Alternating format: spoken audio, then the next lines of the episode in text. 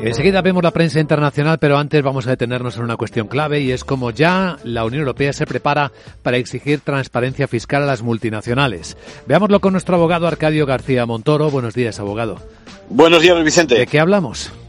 Pues eh, tras cinco años, Parlamento, Consejo sientan las bases de una directiva con la idea de que si una empresa y sus subsidiarias ingresan más de 750 millones de euros durante dos años consecutivos, tienen la obligación de hacer transparente mucha información. Esto incluye desde lo que pagan en impuestos hasta su facturación, pasando por número de empleados, cuenta de pérdidas y ganancias e incluso sus movimientos hacia paraísos fiscales, todo según la Unión Europea. Para eso se va a estandarizar un formato que veremos en Internet publicado con los datos, bueno, a modo de declaración pública. A partir del año próximo esto va a permitir a todos una crítica de su papel anualmente. ¿Y qué ocurrirá con los estados que no cooperen fiscalmente?